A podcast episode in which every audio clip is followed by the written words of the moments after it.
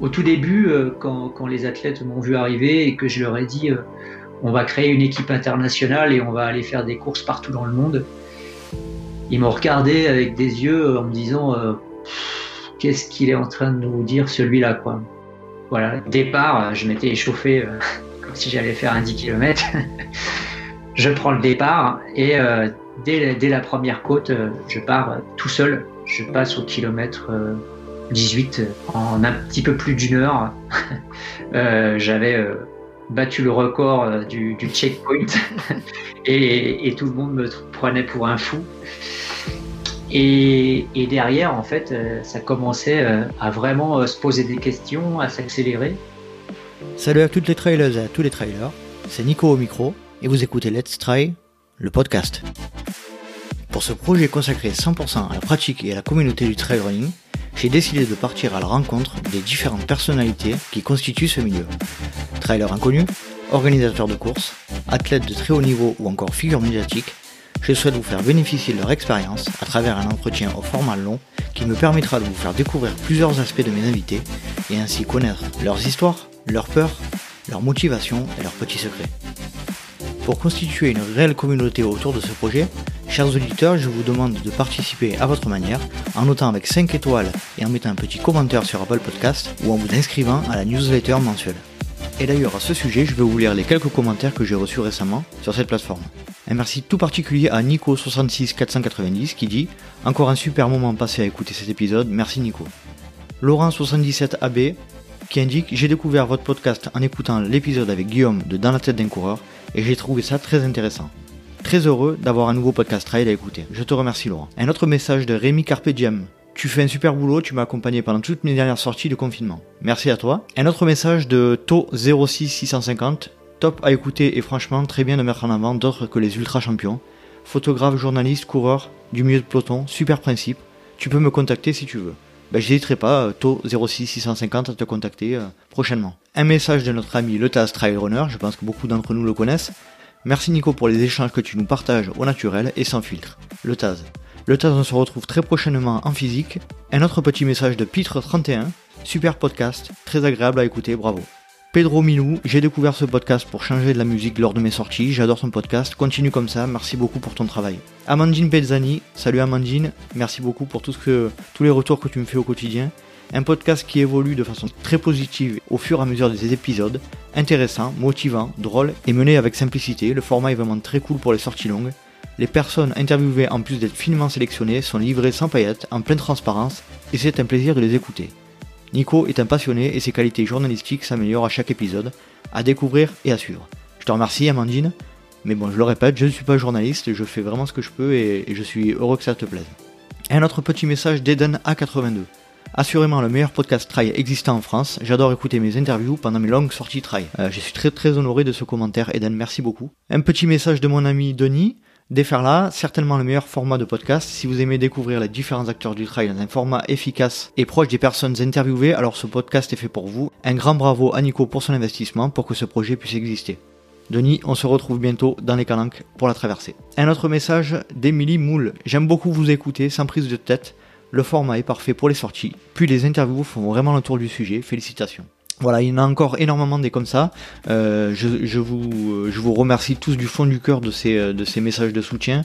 Et c'est grâce à ces messages-là que je, que je continuerai, que, que je m'aperçois que ça, fait, ça plaît à énormément de monde. Donc euh, n'hésitez pas à me faire ce type de retour sur, sur Apple Podcast et noter avec 5 étoiles. Je vous remercie énormément. Et nous allons donc passer maintenant à la présentation de l'invité du jour. Aujourd'hui, je reçois un ancien VTTiste professionnel, vainqueur d'une Coupe du Monde de VTT X-Country en 99, champion du monde militaire de cyclocross en 98, vice-champion d'Europe de VTT en 99. Il a également effectué beaucoup de raids multisports, comme le raid Sab Salomon en 2005 où il termine deuxième. Mais ce qui nous intéresse le plus dans ce podcast, il a été troisième du marathon du Mont Blanc en 2006 et 2012, cinquième du Pacific Marathon en 2012, premier de la Maxi Race China en 2016, cinquième du 90 km du Mont Blanc en 2017, ou encore neuvième de l'Ultra Trail Cape Town en Afrique du Sud en 2019. Ce qui va nous intéresser le plus et ce dont nous allons parler principalement dans cet épisode, ce sont les fonctions de responsable du sport marketing et community marketing pour Salomon au niveau international, et il est également team manager de l'équipe internationale de trail chez Salomon.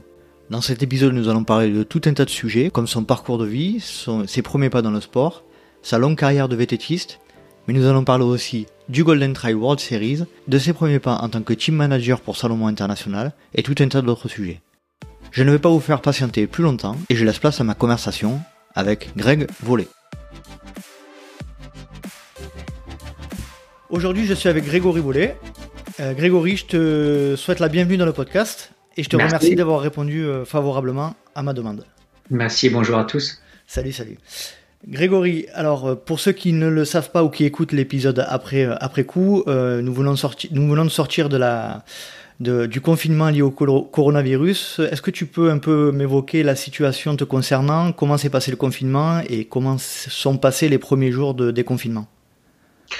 Alors déjà les premiers jours de confinement, en fait, euh, bah, j'ai chopé le Covid. voilà, donc euh, ça a été euh, compliqué pendant presque, ouais, presque deux semaines, dix, jours où j'ai eu de la fièvre, j'ai eu des, des, forts mal de tête, mal de crâne. Euh, et puis euh, un coup froid, un coup chaud. Enfin, j'avais du mal en fait à, vraiment euh, savoir ce que c'était comme maladie.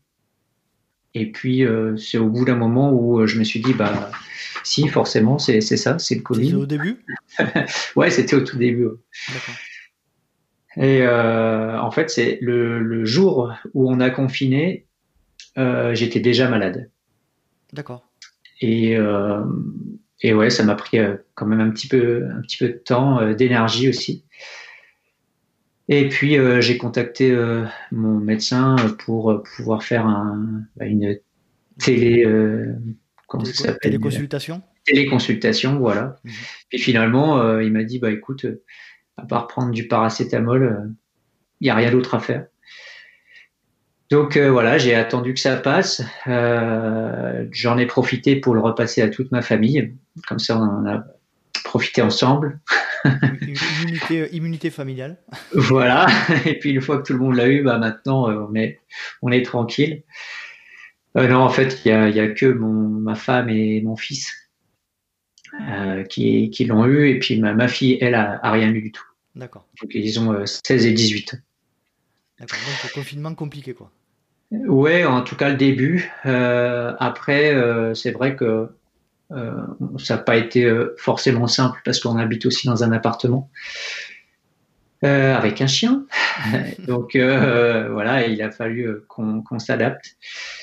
je crois que ça a été une période quand même très intéressante sur une prise de recul sur notre façon de consommer, euh, de recul sur la société, euh, voilà, pas mal de, de chercher aussi des, des solutions, euh, essayer de voir un petit peu comment on pouvait faire à notre niveau évoluer les choses. donc ça. Prise de recul. Oui, oui, je, je, je trouve qu'il y a eu un vrai temps d'arrêt qui, qui a fait du bien. Mmh. Je, en tout cas, personnellement. Et puis euh, le déconfinement, bah, malheureusement, euh, depuis euh, lundi, il pleut ici, sur Annecy. Donc ça fait trois jours que j'attends de, sortir. En fait, aujourd'hui, j'avais prévu d'aller faire une grande sortie de vélo et puis c'était vraiment l'orage. c'était voilà, de grosses, grosses pluies. Donc voilà, je vais attendre certainement le week-end prochain comme, comme beaucoup. Pour en profiter. Voilà. Euh, pour ceux qui ne te connaissent pas, est-ce que tu pourrais te présenter en quelques mots, s'il te plaît? Oui, alors je suis euh, responsable du sports marketing et community marketing pour euh, Salomon au niveau monde et donc également team manager de l'équipe internationale de, de, trail running. Alors c'est assez large hein, comme boulot, ça veut dire quoi? Euh, ça veut dire que j'essaye en fait de m'occuper à tout ce qui touche aux athlètes. Euh, ça va être euh, les réseaux sociaux, donc Salomon Running. Ça va être Salomon TV, tous les épisodes d'inspiration qui sont souvent faits avec des athlètes, mais pas forcément. Ça va être des événements communautaires qui sont faits avec des magasins, comme les How to Trail Run Workshop, par exemple. ça va être des contacts avec des journalistes. ça va être de l'événementiel avec la, la, Golden Trail ou autre. Ça va être négociation de contrats avec des athlètes, mais aussi euh, le travail sur euh, leur calendrier international, sur leur communication. Euh, voilà, j'en oublie. Un emploi, du temps bien chargé, quoi. Très chargé. Oui, oui, oui, mais ce qui est, ce qui est super, c'est que je fais rarement la même chose. Enfin, c'est extrêmement diversifié. Mhm. Et c'est passionnant. Et il faut être passionné pour faire, pour faire ce métier de toute façon parce que ça demande énormément d'investissement, beaucoup de déplacements aussi. Euh, je suis une centaine de jours euh, en déplacement dans l'année, euh, sur des compétitions, sur des stages. Voilà. On organise également des académies, des stages d'entraînement, voilà, plein, plein, plein de choses. C'est assez, assez vaste. C'est assez vaste. Dans, création de contenu. Dans le podcast que j'anime, j'aime bien connaître les personnes que, que, que j'interviewe et ça passe notamment par le par l'enfance et par l'évolution au sein de au sein de la vie de l'invité. Est-ce que tu peux nous parler de cet aspect-là où tu as grandi Comment comment étais-tu enfant? Ouais, alors je suis né à Fontainebleau euh, en Seine-et-Marne. Mhm. J'ai eu la chance de grandir euh, à côté euh, de la forêt de Poligny, qui reste la forêt de mon cœur, et, et, qui est une formidable forêt proche donc de la forêt de Fontainebleau. Et je me suis mis à l'âge de 6 ans euh, à la course à pied, tout simplement parce que je tenais pas en place. J'étais un peu un hyper nerveux et que le docteur euh, a dit à mes parents que ce serait bien que si, je me dépensais un peu.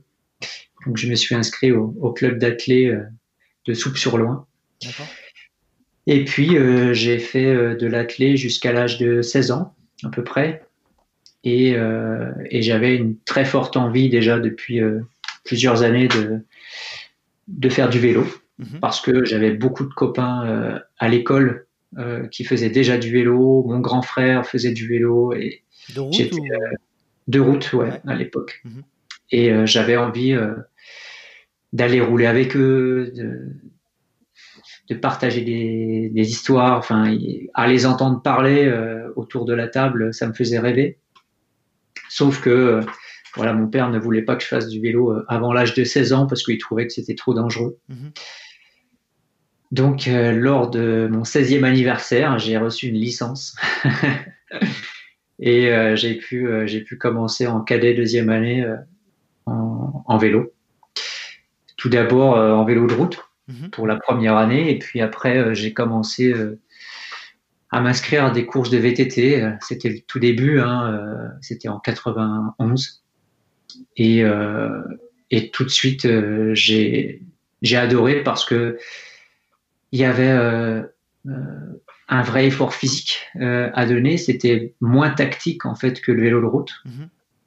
Et puis il y avait en fait tout un pan qui est très proche finalement du trail running aujourd'hui, qui était sur euh, l'exploration, sur l'improvisation technique. C'est là où j'excellais le plus, c'est-à-dire euh, de prendre une descente euh, extrêmement rapide qu'on ne connaît pas et d'adapter son pilotage pour passer le plus vite possible. C'était vraiment du VTT, c'était sur quel format de course tu étais à l'époque? Alors, bah, de, de, cadet à junior à senior, je suis resté donc sur, euh, sur le VTT cross country. Mhm.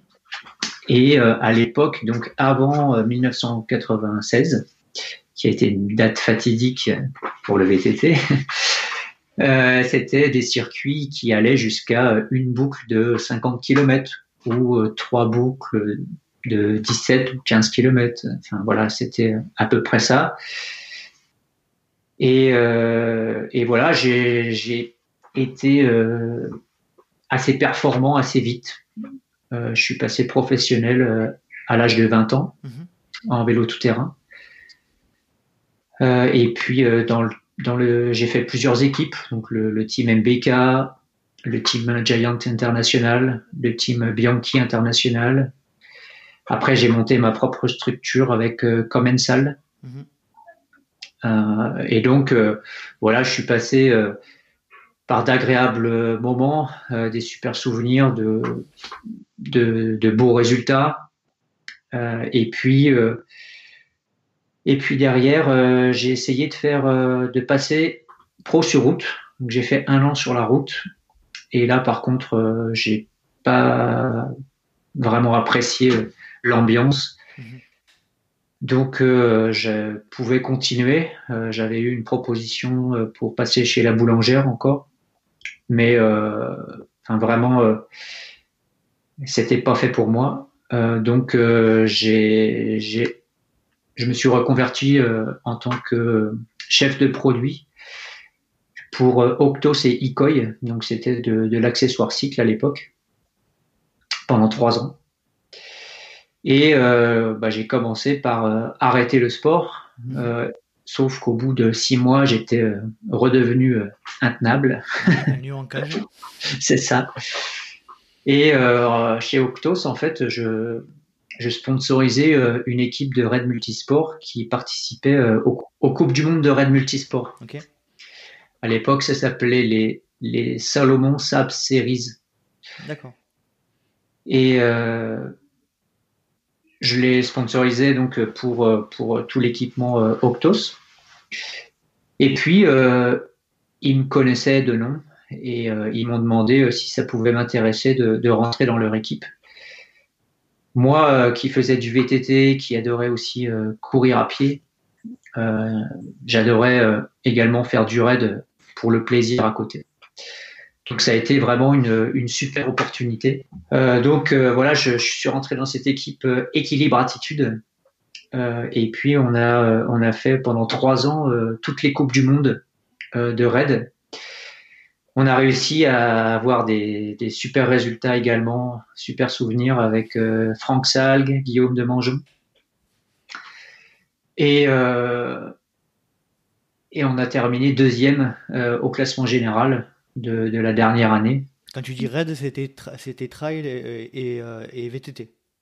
Alors il y avait, tous les sports. Hein. Il y avait roller, il y avait escalade, il y avait euh, canoë, euh, il y avait spéléologie, alpinisme. voilà, c'était tout. Et, en fait, c'était une course qui durait 35 heures. D'accord. Et, et il fallait en fait être toujours trois en course. Et puis un qui sortait et c'était trois hommes et femmes. D'accord. Voilà. Et puis en fin de compte, euh, bah, j'ai eu du mal au début euh, à, me remettre à la course à pied parce que j'avais plus euh, les muscles qui étaient adaptés à toutes ces vibrations mhm. musculaires. Et je me souviens, j'étais en Écosse lors d'une Coupe du Monde et j'ai fini par descendre en marche arrière ah tellement j'en pouvais plus. et je leur ai dit, écoutez, je ne sais pas si je suis le bon client pour vous là, va peut-être falloir que que vous cherchiez quelqu'un d'autre parce que euh, je suis capable effectivement de vous tracter en VTT, euh, de, de vous faire gagner des étapes quand, quand c'est du VTT, mais par contre en trail running, je, vois bien que je vous freine. Et finalement, euh, je, je, me suis mis à mis, je me suis mis au trail running en 2003 de mémoire euh, pour en fait m'entraîner pour les raids multisports. D'accord. C'était pas une fin, c'était un moyen. Voilà, l'idée c'était vraiment euh, d'aider euh, mon équipe euh, à être plus forte et à ce que je les ralentisse pas en trail running. Parce que j'étais très fort à la montée, mais par contre, à la descente, j'avançais plus. Et au fur et à mesure des entraînements, bah, j'ai retrouvé en fait exactement le même pilotage que j'avais en vélo tout terrain, mhm. mais à pied. Et et après, bah, j'ai commencé à vraiment euh, faire de plus en plus de trail running jusqu'à terminer euh, deux fois euh, troisième du challenge national Salomon de, de, trail running en 2005, 2007. Donc le raid a, été la, la, comment dire la, bascule, la bascule entre le VTT et entre le vélo et le trail running. Voilà, tout à fait, ouais. Mm. Le trail running le, le trail running évidemment, mais, mais le raid, j'ai adoré et c'est dommage qu'il n'y ait plus euh, autant d'organisations qu'il y avait aussi à cette époque parce que les, il y avait une cohésion en fait euh, d'équipes qui était euh, extrêmement forte. Et tu as une explication pourquoi il y a moins de moins de d'événements qu'avant de raid Et, en fait, il y a Salomon qui investissait énormément d'argent mhm. dans l'organisation et le développement du raid multisport. Et puis, du jour au lendemain, ils ont décidé bah, de switcher en fait du raid multisport au trail running tout simplement parce que la visibilité euh, des, vêtements ou des chaussures outdoor était beaucoup plus euh, cohérente sur du trail mhm. Que lorsqu'on faisait du VTT, du canoë, de l'escalade, et où finalement euh, on n'utilisait pas les, des, chaussures de trail.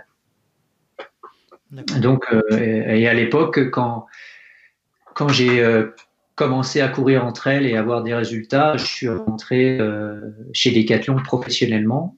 Mhm. Et euh, du coup, je faisais partie aussi du, team Quechua avec Vincent Delbar et, et Sharpa. D'accord. Ça, c'était en quelle année, ça? 2007, je crois. 2007. 2007, 2008, ouais. Et donc les premiers, les premiers pas dans cette communauté du trail running, euh, ça a été comment tu, as, tu as perçu une différence d'approche dans la communauté entre le raid ou le VTT et le, trail running? Tu as senti euh, comment c'était à l'époque le trail running? La communauté était comment?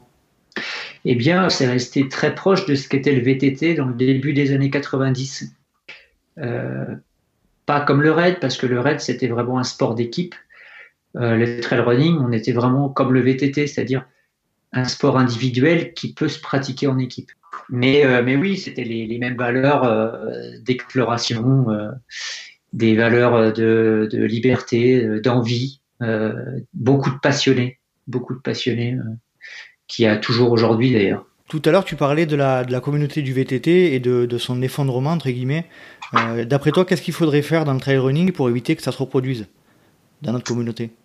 Alors c'est important, c'est de, rappeler justement euh, ce qui s'est passé dans le monde du VTT mhm. pour euh, éviter que, ça se reproduise dans le monde du trail running. Comme je le disais tout à l'heure, au début, on était euh, sur des, courses qui faisaient presque 50 km, entre 40 et 50 km, et qu'il y avait entre 1 et, et 3 boucles maximum. En 1996, il y avait euh, les Jeux Olympiques d'Atlanta et euh, la fédération a, décidé euh, d'intégrer en fait le, VTT cross country au JO. Et c'est cette simple décision décision qui, qui a été catastrophique pour l'avenir du trail. Ouais, lapsus. lapsus, ouais, Alors pourquoi? Euh, bah, Tout simplement parce qu'au début, euh, il fallait euh, que le sport devienne télévisuel. Mhm. Il fallait que ça devienne un spectacle. Il fallait que on puisse le filmer facilement avec bah, une trentaine, une quarantaine de caméras le long du parcours. Donc on a commencé à faire six tours, puis neuf tours, puis bah, il a fallu qu'on réduise les kilomètres parce que le format olympique, c'est à peu près euh, une heure et demie mmh. avec des publicités toutes les 15 minutes. Et puis, euh, il faut que ce soit rentable. Donc, euh, bah, sur les Jeux olympiques suivants à Sydney, il fallait 24 caméras.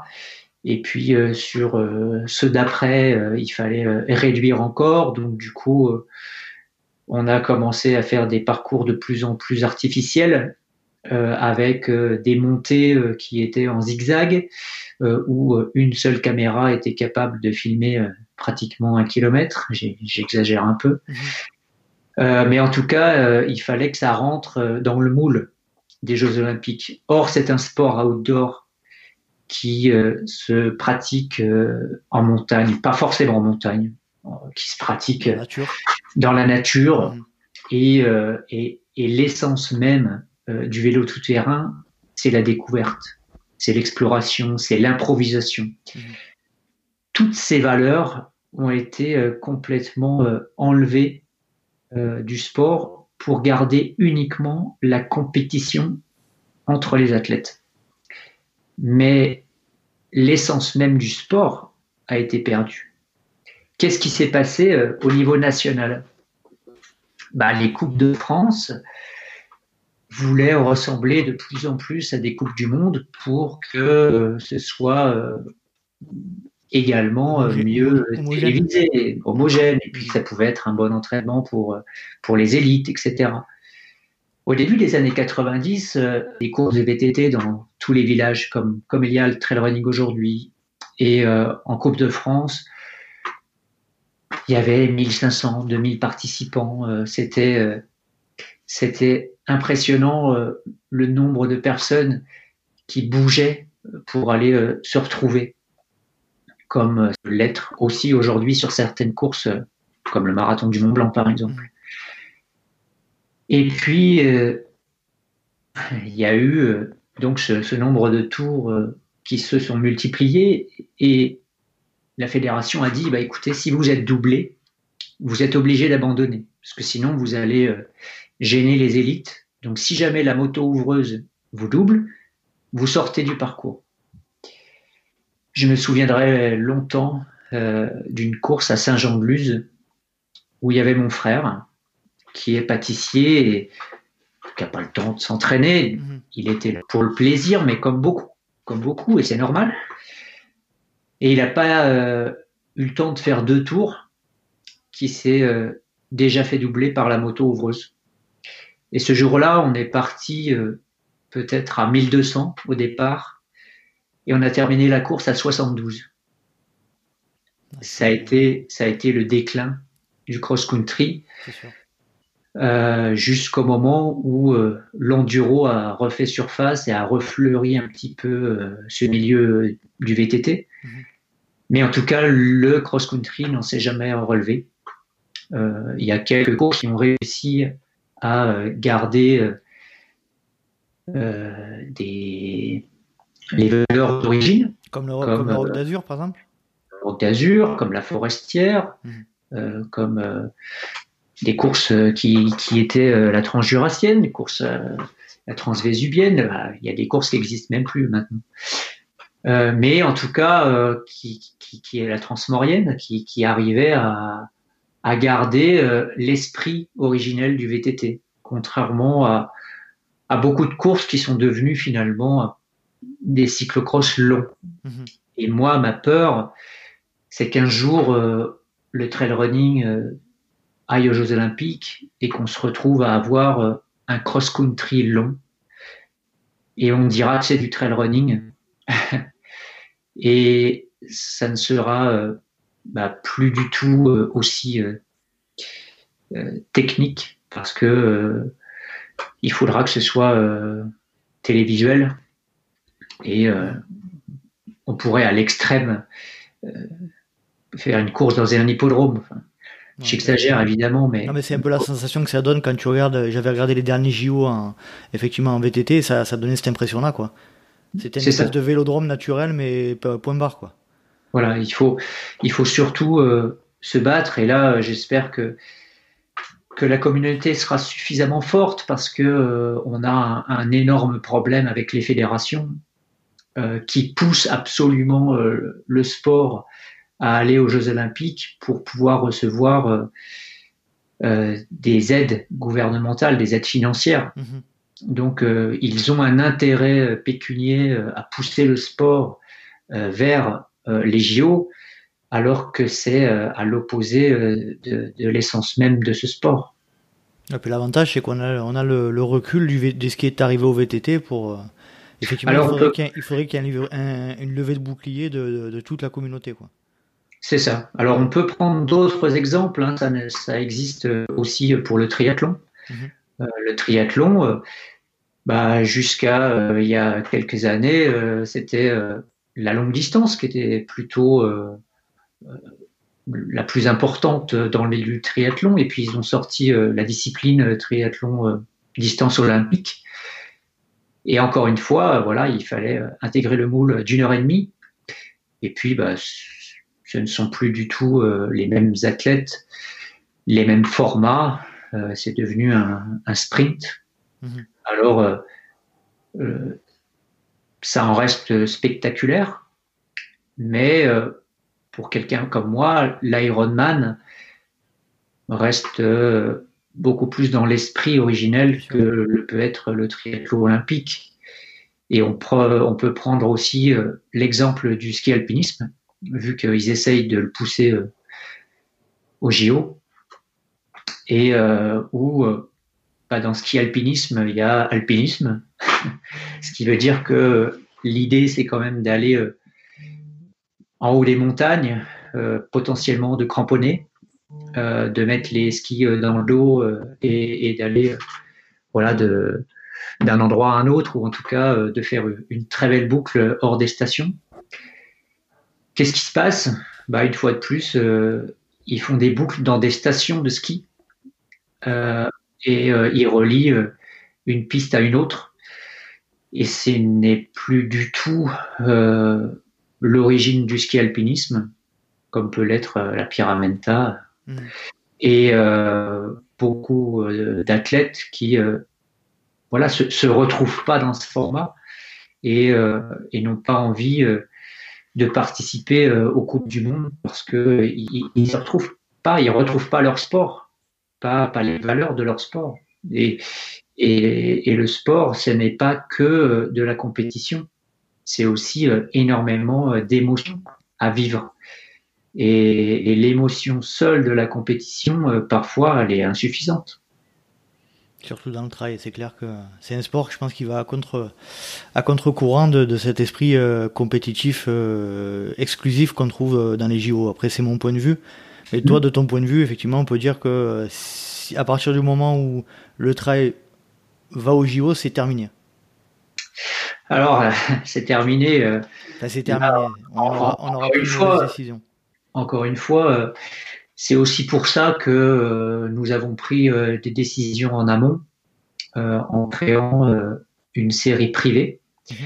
où on, serait le garant, en tout cas, de la continuité du trail running et de ses valeurs. C'est-à-dire que si jamais, effectivement, le trail va au JO et qu'il y a euh, des séries nationales, internationales développées par les fédérations euh, qui sont euh, dans le moule des JO, nous, on restera sur l'esprit originel mhm. avec notre série parce que, comme Ironman en triathlon, finalement, ils sont capables euh, de garder euh, leur état d'esprit, euh, en tout cas le sport. Après, nous, c'est vrai que on n'a pas cette ambition business que, que l'Ironman peut avoir, mhm.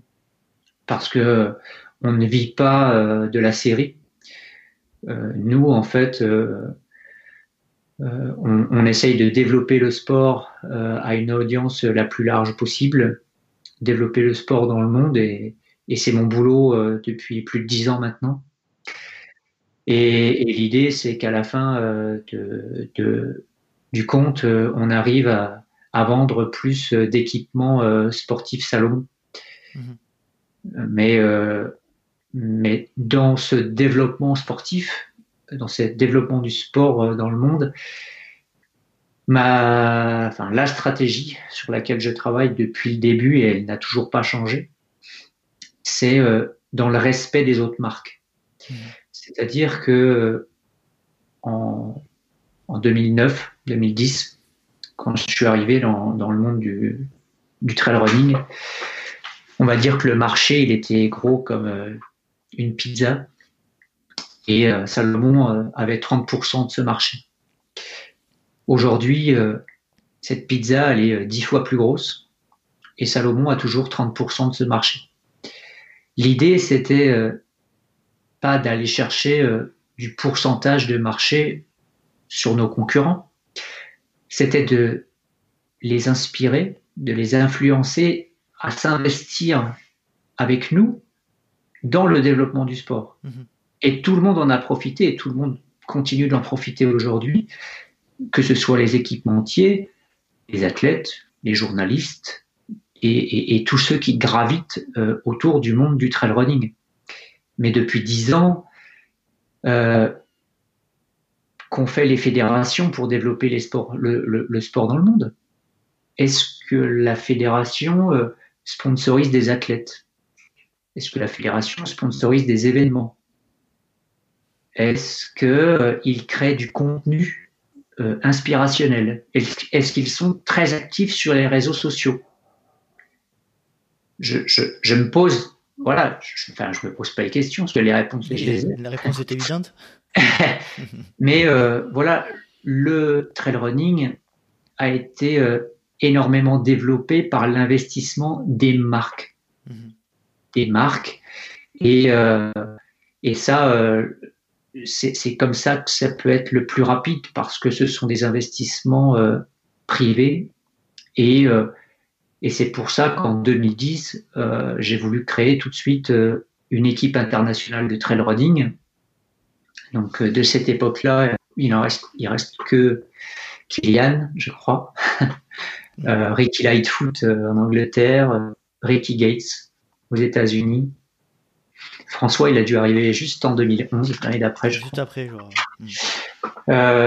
en tout cas, l'idée, c'était vraiment de dire euh, on va créer une équipe. Donc forcément, hein, j'ai fait un parallèle avec le VTT. C'était évident euh, pour moi euh, qu'il fallait que, que j'ai des outils et que je, je sache m'en servir rapidement. Et, et, on a tout de suite créé énormément de contenu, alors qu'à l'époque, les stabilisateurs de GoPro, ça n'existait pas. les GoPro, c'était les, les, premiers modèles euh, qui euh, avec une, grosse boîte pour euh, pour qu'elle soit à peu près étanche et, et ça faisait du bruit d'ailleurs parce que la, la, caméra bougeait dans la boîte. enfin, voilà, on, on, a vécu des, les premières années euh, avec, voilà, moi je suis arrivé, j'ai ouvert euh, la page Facebook Salomon Running. Elle n'existait pas. Justement, euh, puisque, puisque tu en parles de cette année 2009, c'était l'année où, où, tu as commencé à être euh, représentant des athlètes pour Salomon, Salomon International euh, Elite. Est-ce que tu peux nous parler des débuts avec, donc, comme tu disais tout à l'heure, Kylian, etc. Comment ça s'est passé tes premiers pas avec la, notamment la relation avec les athlètes que tu, dont tu t'occupais?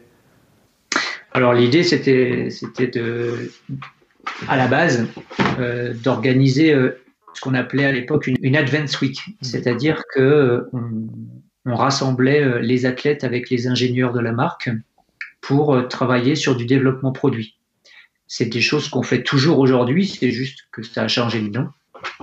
Mais chaque année, il y a un stage d'entraînement avec les athlètes et, les athlètes viennent à Annecy pendant plusieurs jours pour travailler et tester des, prototypes euh, développer euh, des idées, que ce soit euh, en, vêtements, en chaussures ou en sac à dos. Et après, ils partent en stage et, ils font des, retours de tests terrain. Plus de la durabilité, etc.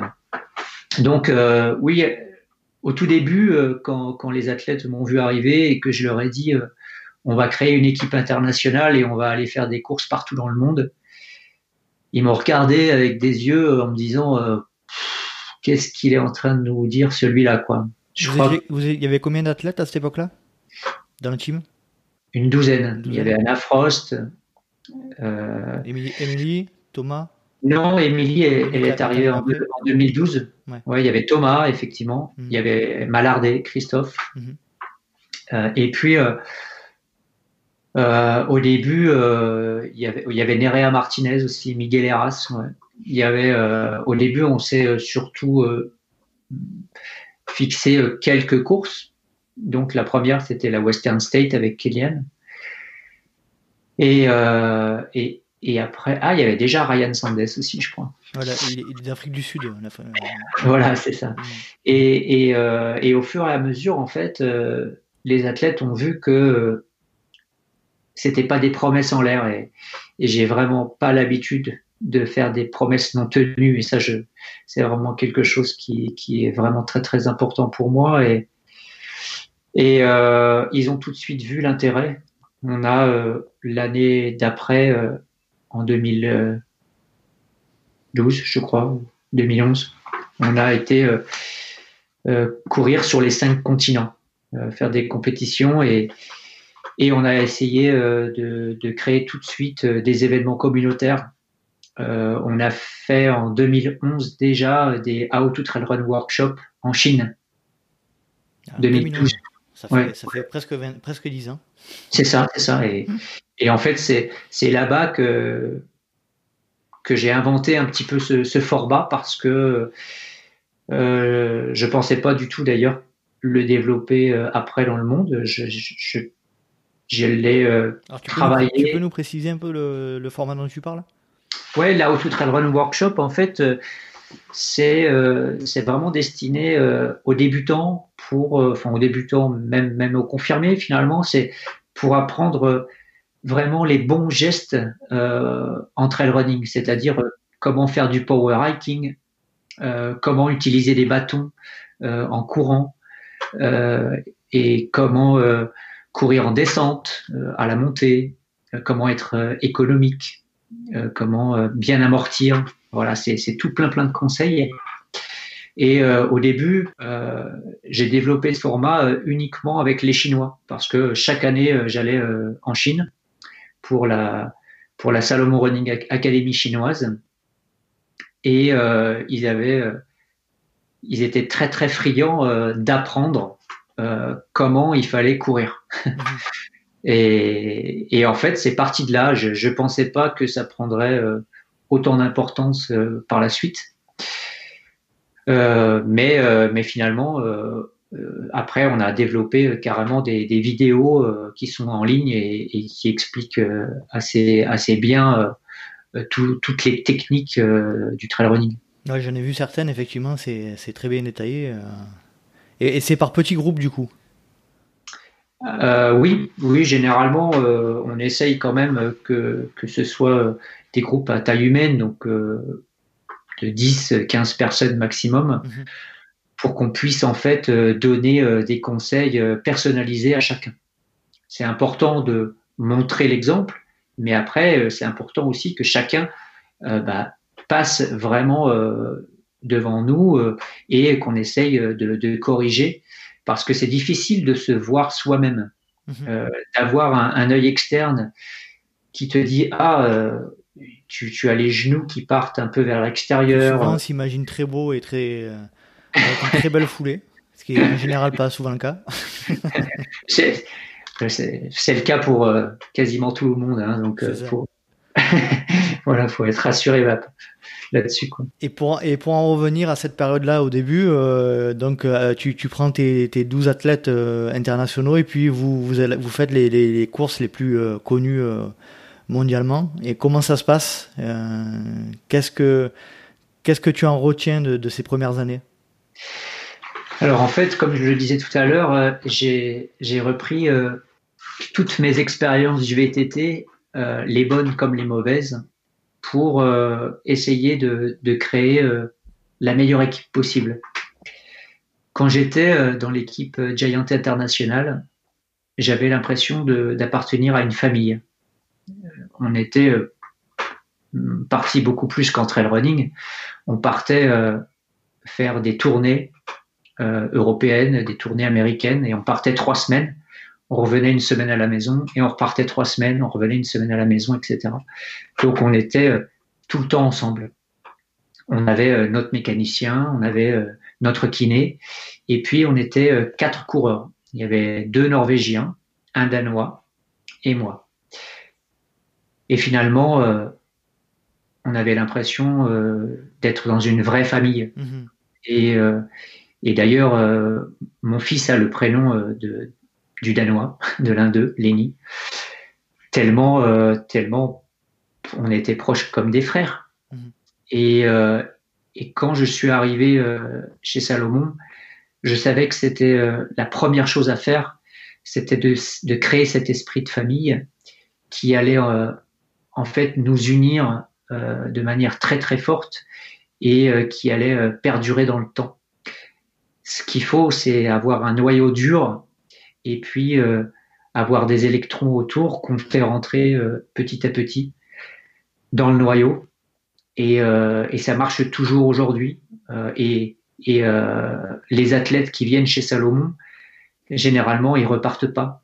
Bah, on, peut voir, on, peut le voir avec Kylian. Hein.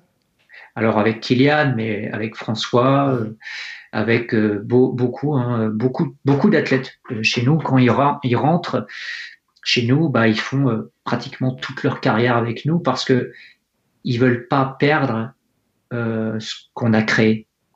Et, c'est une atmosphère qui est unique et bah, qu'on ne retrouve pas ailleurs parce que j'ai envie de dire qu'on est les seuls euh, à vivre euh, en groupe. C'est-à-dire que on va pas aller à l'hôtel.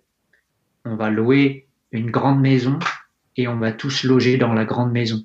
Mhm. Et on va tous manger sur une grande table. Et on va tous aller s'entraîner ensemble. Et on va faire euh, des conneries tous ensemble.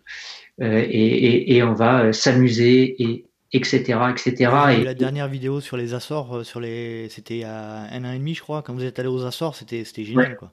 C'est ça, bah, c'est, et c'est comme ça tout le temps. Et, et c'est cette, ambiance-là, euh, évidemment, que, que les athlètes ne veulent pas perdre parce qu'ils savent que si jamais ils quittent Salomon, il y a de grandes chances qu'ils se retrouvent en tant qu'individuels. Mmh. C'est-à-dire que oui, ils sont sponsorisés par une marque, mais euh, ils perdent, ils perdent l'appartenance à un groupe.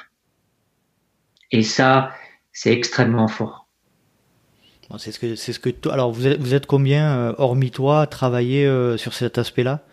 Euh, Là aujourd'hui, tu travailles encore sur cet aspect-là? Oui, oui, tout à fait. On, est deux. On est deux. J'ai Claire, Claire, Zoé Ballas et moi-même. D'accord. Après, je travaille avec beaucoup d'externes. C'est-à-dire que notre, notre kiné, c'est Arnaud Tortel. c'est un externe. Mhm.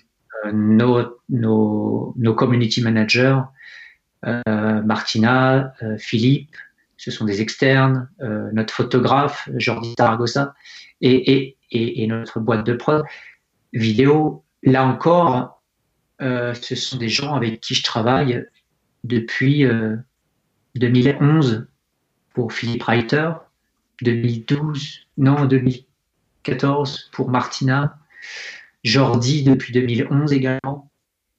Donc euh, voilà, on, est une équipe euh, et, on s'apprécie tous et je pense que ça se sent. Et, c'est pour ça qu'on arrive aussi euh, à créer autant d'émulation.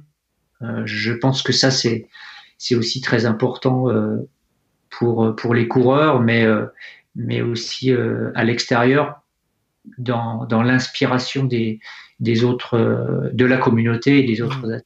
Ah, je te confirme, ça se ressent, ça se ressent énormément euh, cet esprit de cohésion chez, chez vous. Euh, tu en as parlé un petit peu tout à l'heure. Euh, on va, on va, on va évoquer le Golden Trail World Series. Euh, mmh. Tu es pour beaucoup dans la création. Alors je sais même pas si tu es pas l'instigateur de la création de ce format, de ce, de ce championnat. Est-ce que tu peux nous rappeler ce que c'est? Euh, comment fonctionne-t-il euh, et un petit peu la genèse de, ce projet? On va commencer par la genèse dans l'ordre du coup. Euh, ce qui s'est passé, c'est que au début, enfin au début, dans les années 2015, je discutais avec des journalistes et j'avais du mal à, les faire venir sur les courses. Ils avaient du mal à, avoir, à avoir de la lisibilité. Mhm. Euh, il disait, je me, je me, souviens des feedbacks, c'était, écoute, je me déplace pas sur cette course parce que j'ai regardé la liste de départ. Euh, je, voilà, je, je, sais déjà qui va gagner. Mhm. Et puis, il y aura peut-être 20 minutes d'écart avec le deuxième. Et voilà, je ne vais pas avoir grand-chose à dire et en tout cas, ça va être très similaire à, ce que j'ai dit l'année passée. Et voilà, fait, tout, ça, je me suis rendu compte euh, à l'époque qu'il euh, y avait de plus en plus euh, de compétitions et que les élites étaient de plus en plus diluées tout au long de, de l'année et qu'il était extrêmement difficile bah, de créer des belles histoires. Moi, quand je vois euh, trois coureurs Salomon euh, terminer aux trois premières places euh, du marathon du Mont Blanc, je suis pas content. Mhm. Ça, me plaît pas.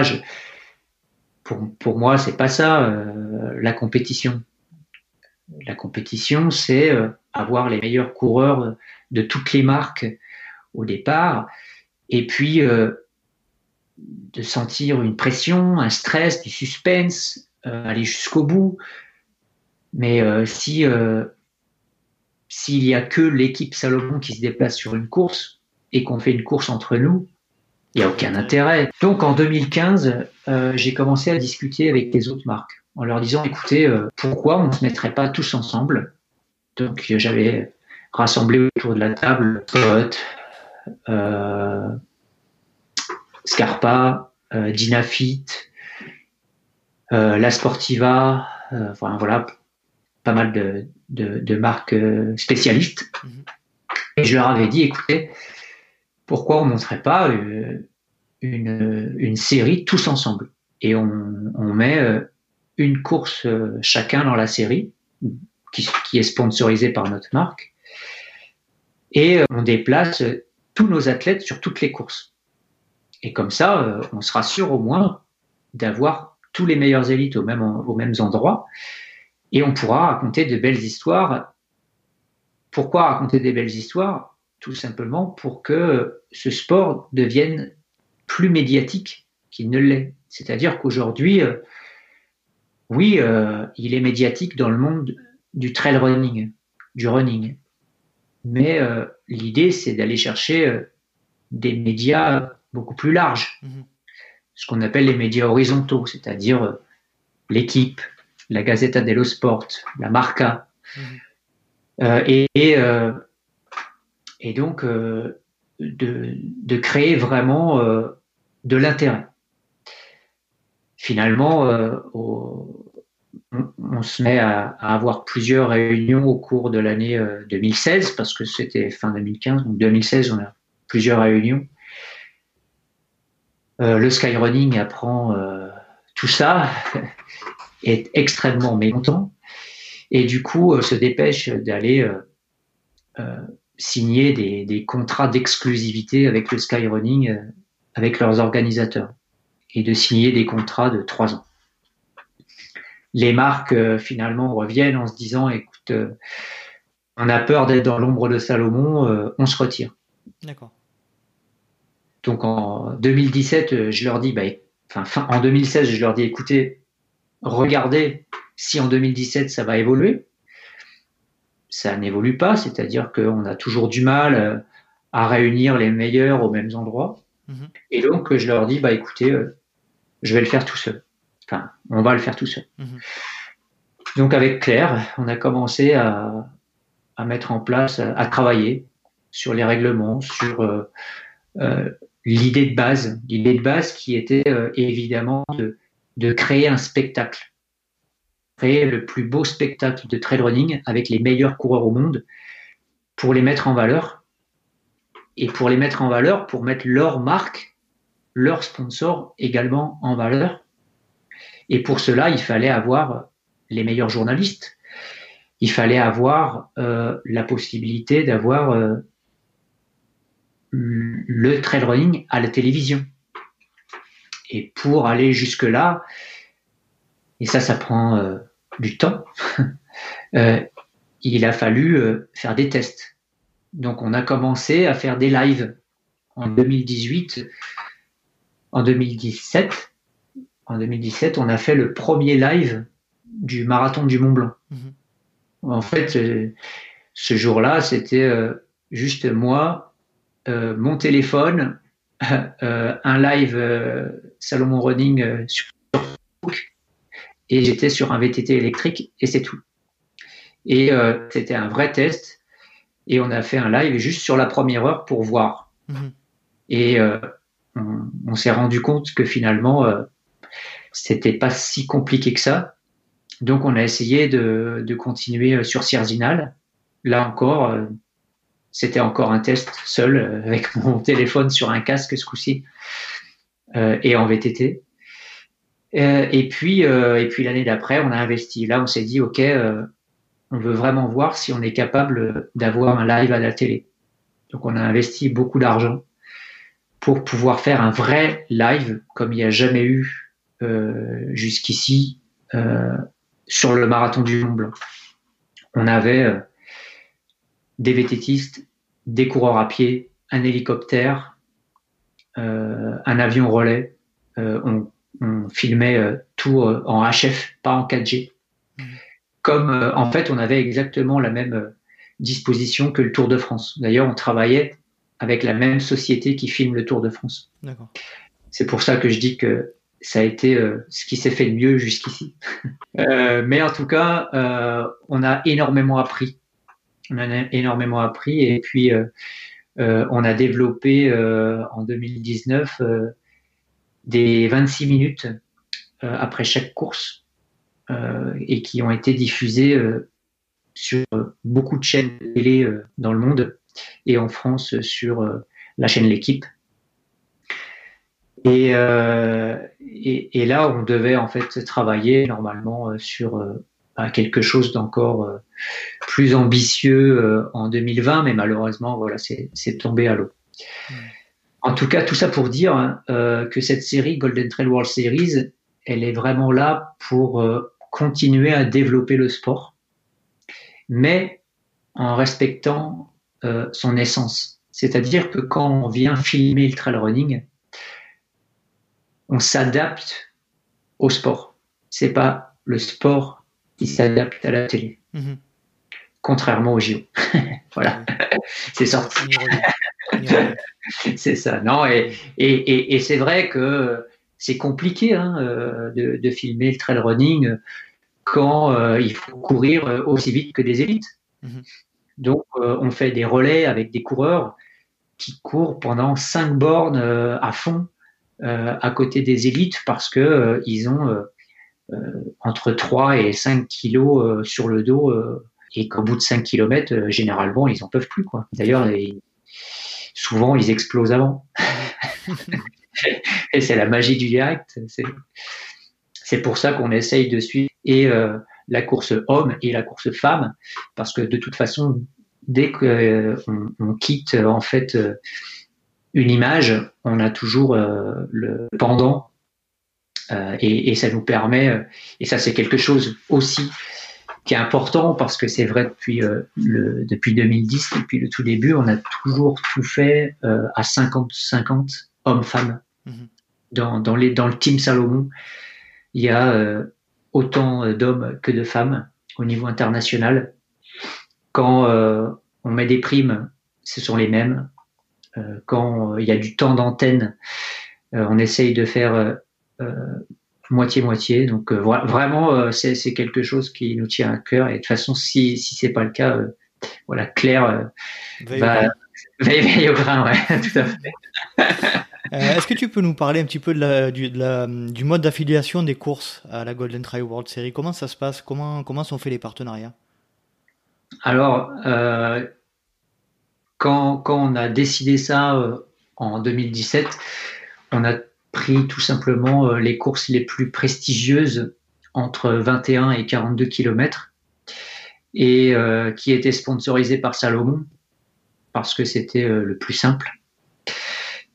Une fois que, euh, que chacun décide euh, bah, de, travailler en commun euh, et d'intégrer la série, bah, c'est, on, apporte en fait une guideline pour que les courses se ressemblent dans la présentation des athlètes, dans la conférence de presse, dans la, la, communication, dans dans euh, les, euh, les, les, designs euh, des, des, vidéos, etc. Donc voilà, c'est c'est toute une approche marketing mhm. qu'on met en place autour des, des, événements. On demande pas du tout d'argent aux événements. Les organisateurs ne, ne payent rien. On leur demande juste, par contre, de prendre en charge les primes de course pour les cinq premiers. Voilà, c'est la seule chose qu'on leur demande de faire. D'accord. Mais euh, nous, euh, comme je le disais tout à l'heure, on est une marque Salomon qui vend des équipements. Euh, on ne gagne absolument rien du tout à, à organiser, enfin, en tout cas, être partenaire euh, événementiel. Nous, notre but, c'est vraiment euh, de créer de la visibilité et surtout de développer le sport. Bien sûr. Bien sûr. Comment tu vois l'évolution de ce championnat dans les années à venir? Alors, on, avait comme benchmark le, biathlon. C'est-à-dire que le, biathlon a été un sport qui est arrivé très très vite à la télévision. On s'est dit, bah, voilà, pourquoi, euh, pourquoi on n'arriverait pas, nous aussi, à avoir notre place euh, dans des lives euh, à la télé? On est sur des courses qui durent maximum 4 heures, donc on n'est pas plus long qu'une course de cyclisme mhm. à la télé. on a même des courses qui durent 2 heures, comme, comme les Dolomites par exemple. Donc on espère, euh, euh, continuer à, développer euh, la communication pour que ce sport se, démocratise et, et qu'on continue en fait d'inspirer les gens à, aller courir en nature. Alors c'est pas possible pour tout le monde. Il y a beaucoup de gens qui habitent en ville. Par contre, voilà, ceux qui habitent à Paris, je les invite à prendre le train le week-end et de descendre à la gare d'Avon, Fontainebleau. Les chemins sont de l'autre côté de la rue de la gare. Tu connais bien, tu, sais bien de quoi tu parles. Exactement. Et, et là, euh, il y, a, y, a, de quoi se perdre. Mhm. Euh, la forêt, elle fait quand même 70 km de diamètre. C'est un rond. Mhm. Et, euh, et c'est juste extraordinaire. C'est une forêt qui est sablonneuse, où il n'y a jamais de boue. Donc vous pouvez y aller aussi bien l'été que l'hiver. Vous allez revenir, vous ne serez pas euh, repeint. Et, même moi qui habite maintenant à la montagne, j'ai toujours un énorme plaisir à aller courir euh, dans, cette forêt de, Fontainebleau ou la forêt de Pouligny euh, qui, est plus proche d'où habitent mes parents. D'accord. On va revenir un petit peu, la transition est tout trouvée. Alors je voudrais juste te dire que j'ai personnellement avec toi un souvenir de trail. Tu as fait un de mes premiers souvenirs de trail parce que J'étais sur le, le trail Ubaï Salomon en 2014. D'accord. Sur, la, sur, le petit euh, format de 22 km. Et en fait, tu, es, tu m'as dépassé, euh, parce que tu l'as gagné cette année-là, sur le 42 mhm. km, et tu m'as dépassé juste à la, quand j'étais proche d'arriver sur la ligne d'arrivée, et je t'ai vu passer à une vitesse, et quand j'ai compris que c'était le premier du 42, je me suis dit, ah oui, d'accord. Là, on n'est pas sur, on n'est pas sur la même planète. Donc ça m'avait marqué. Tu sais, des fois, il y a des, il y a des choses qui te marquent euh, quand tu fais du trail. Et celle-là, celle-là, elle m'avait marqué. C'était, euh, c'était un de mes premiers souvenirs de trail et, euh, et ça m'avait fait halluciner la vitesse avec laquelle tu étais passé à côté de moi à ce moment-là.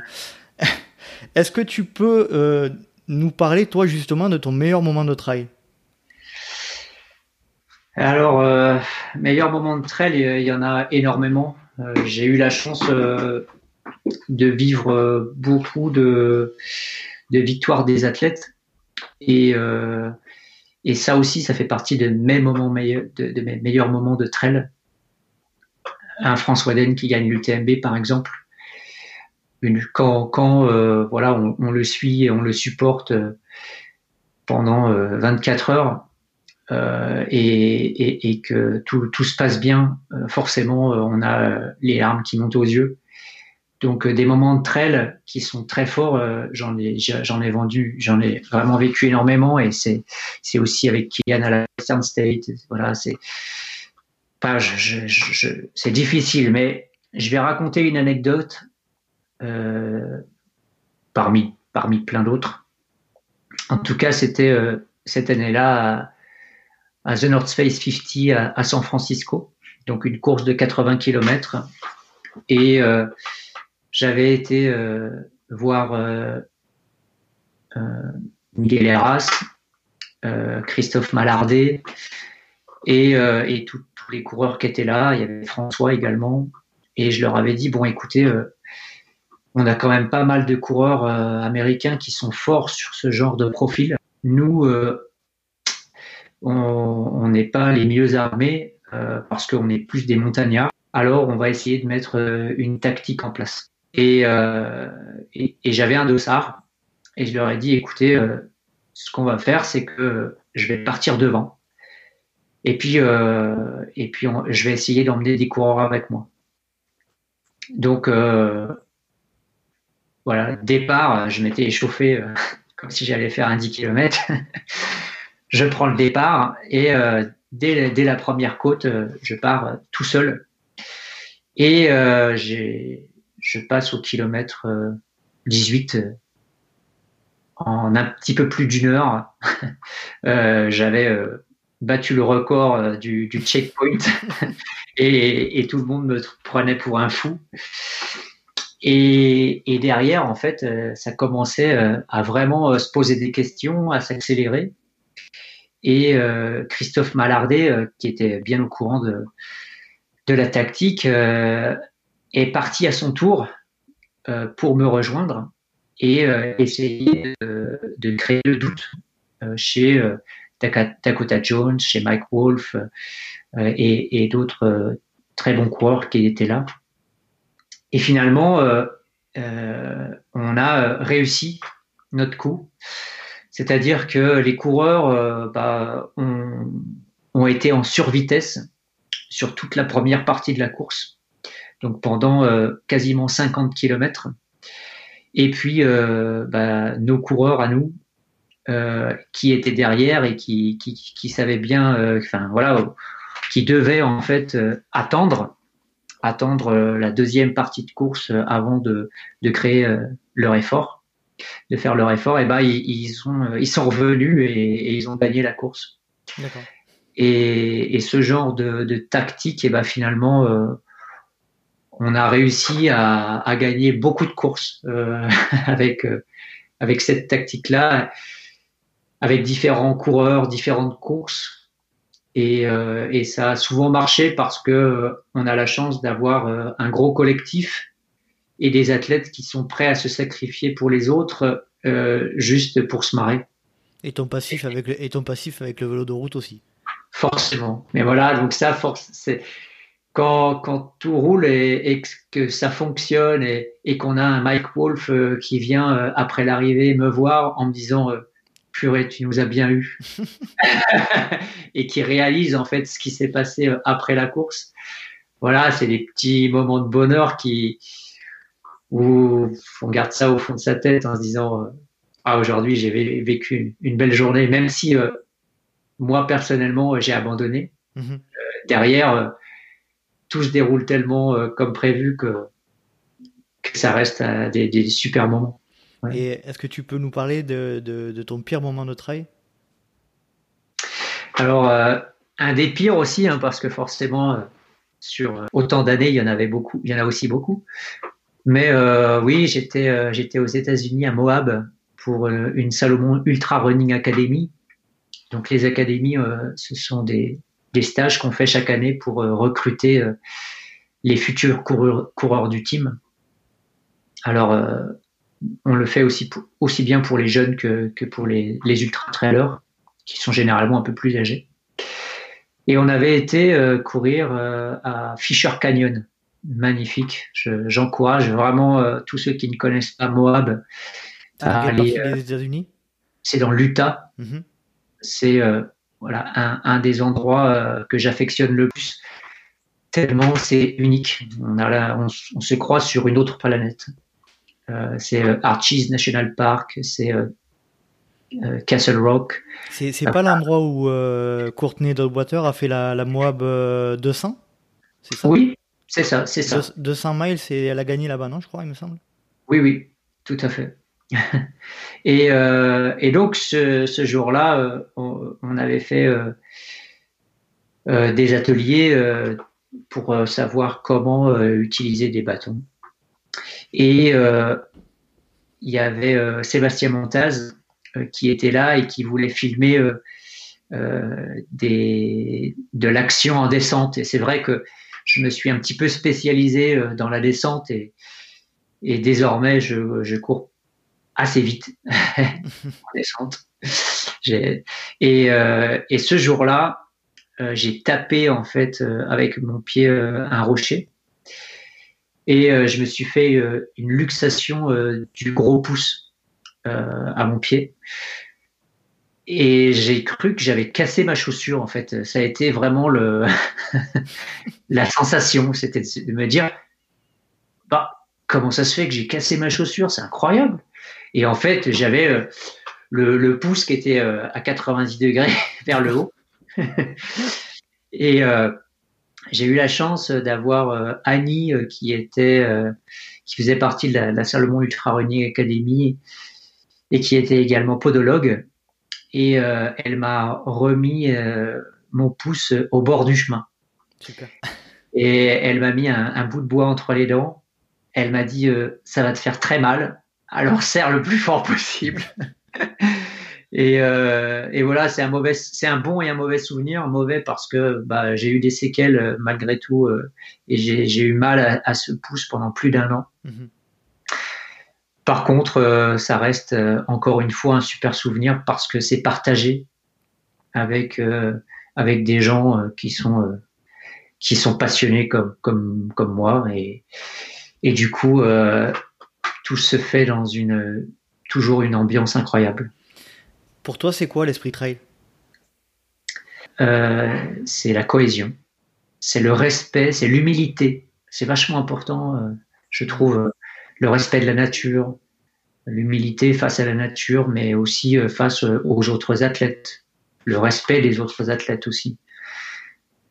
C'est euh, l'authenticité d'un sport qui est simple parce que ça, reste de la course à pied. Alors après, chacun va le pratiquer de manière différente selon s'ils sont un cerveau droit ou un cerveau gauche, par exemple, s'ils sont plutôt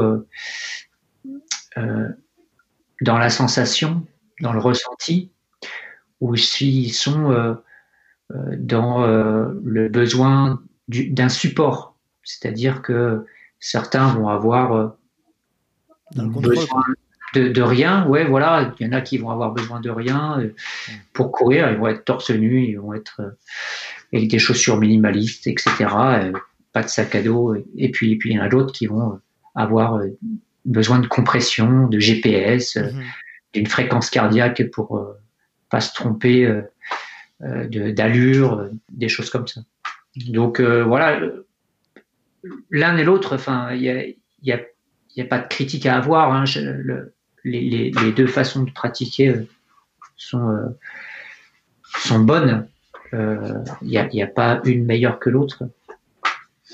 Et, ce que je veux dire, c'est que tous, on a cette sensation euh, de liberté. Et tous, quand on arrive au sommet d'une montagne, même pendant une course, on va avoir euh, Kylian qui va arriver au sommet de la montagne. Il va avoir une émotion forte. Il va prendre son téléphone, il va prendre une photo et il va continuer sa course. Mhm. Le gars qui est 500e, il arrive au même endroit. Il sort son téléphone. Il a exactement la même émotion ça, c'est unique dans le monde du sport. C'est-à-dire que du premier au dernier, euh, chacun vit les mêmes émotions, chacun parle le même langage. Et quand on passe une ligne d'arrivée, eh ben, on est capable d'échanger et de partager exactement les mêmes émotions qu'on a vécues. Si je compare ça au marathon sur route, quand tu t'inscris à un marathon sur route, tu commences par donner le temps que tu fais au marathon. Mhm. Tu dois remplir pour savoir où tu vas te trouver dans ta vague. Et puis, euh, bah, tu as envie de te challenger un petit peu. Donc, tu vas dire, bah, allez, je mets 4 heures. Ok, 4 heures. Qu'est-ce que tu fais une fois inscrit? Tu vas aller acheter un magazine de course à pied, tu vas aller sur Internet, tu vas te renseigner sur comment tu dois t'entraîner. Tu vas faire des intensités, tu vas aller euh, sur une piste, tu vas aller euh, sur la route, et tu vas euh, faire des allers-retours et tu vas essayer de progresser et suivre tout ce qui est marqué sur ton plan d'entraînement. Tu vas arriver le jour de ta course, tu vas prendre ton départ, et puis là, tu as un ballon. Tu as un ballon, un gars qui court avec un ballon, puis c'est marqué 4 heures dessus. Alors tu l'as et tu cours à côté du ballon. Et tu dis, waouh, tu arrives au ravito, le ballon il commence à s'en aller, tu fais oulala, là, faut que je le rattrape. tu cours, tu cours, et, hop, tu te remets à côté du ballon et, et tu te dis, bon, bah, là, c'est bon, je suis à la bonne allure, c'est nickel. Et puis, bah, la fatigue se fait sentir. Et donc, il y a deux options. Soit tu es capable de faire 3 heures, 59 minutes, 50 secondes, et tu es le plus heureux du monde. Et soit tu finis en 4 heures et 1 minute et 10 secondes, parce que tu affaibli sur la fin, et là tu te dis euh, ah j'ai tout loupé, euh, c'est catastrophique, je suis qu'une merde. Et tu vois la différence entre trail running, c'est qu'il n'y a pas de chrono. On s'en fout complètement. Euh, en trail running, tu passes une ligne d'arrivée. Bah, L'esprit trail, il est là. Mhm. C'est-à-dire que quand tu passes ta ligne d'arrivée, tu as tes potes qui t'attendent et tu dis eh, vous n'avez pas eu les, la chair de poule là quand vous êtes arrivé euh, au sommet là-bas? Mais c'était magique. tu vois, et, et en fait, c'est un échange d'émotions. C'est un échange, et encore, et, et, toujours dans le partage, et du coup, euh, chacun se nourrit euh, de, de, l'histoire de l'autre, et, c'est pour ça que, que, ça marche autant.